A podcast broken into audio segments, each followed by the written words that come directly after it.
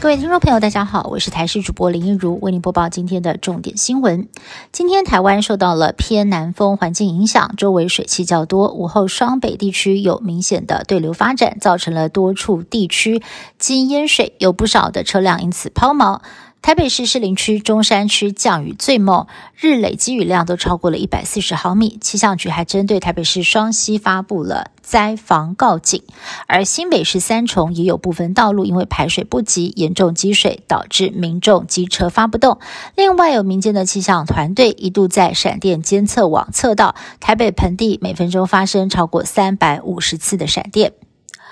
为了摆脱台湾行人地狱的恶名，交通部停让行人新制在今天正式上路。警方也在路口加强执法。新北市土城的远景上午在路口取缔，不到半小时就开出了两张罚单。另外，行人也要注意了，当低头族划手机，一旦因此误闯车道、阻碍交通，或者是乱闯红绿灯，最高可罚三百到五百万元的罚金。世界卫生组织下属的一个跨政府单位——国际癌症研究机构，六月份召开专家会议之后，评估人工甜味剂阿斯巴甜可能对人体致癌。而这项调查结果预计在七月十四号正式对外公布。阿斯巴甜是一种人工甜味剂，广泛的应用在包含可乐、冰淇淋、口香糖等食品当中，目前被归类为合法的食品添加物。但是有知情人士透露，阿斯巴甜被定义为可能对人体致癌，恐怕是目前它对人体致癌的。证据不够充分，还要再多观察，而各国组织以及专家们的看法也还需要再会诊。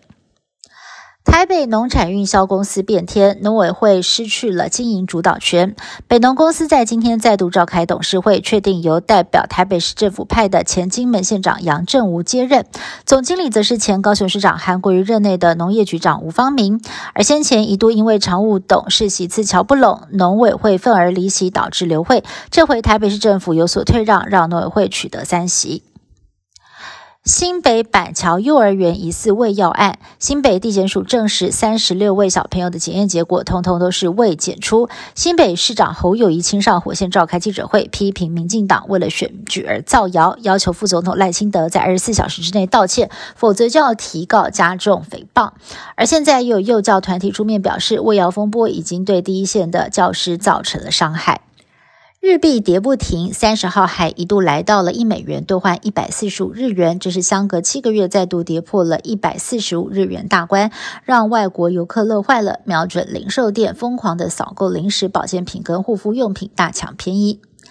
早产宝宝是并发症跟死亡的高危险群。根据世界卫生组织的统计，二零一九年全球有九十万名早产儿来不及长大。为了帮早产儿争取长大的时间，西班牙团队打造了人工子宫，目前成功的让羔羊胚胎在母体外存活了十二天。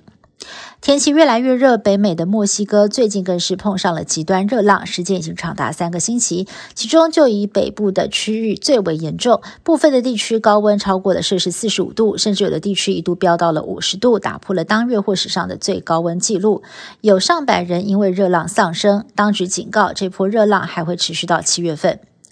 以上新闻是台新闻部制作，感谢你的收听。更多新闻内容，请持续锁定台视各节新闻以及台视新闻 YouTube 频道。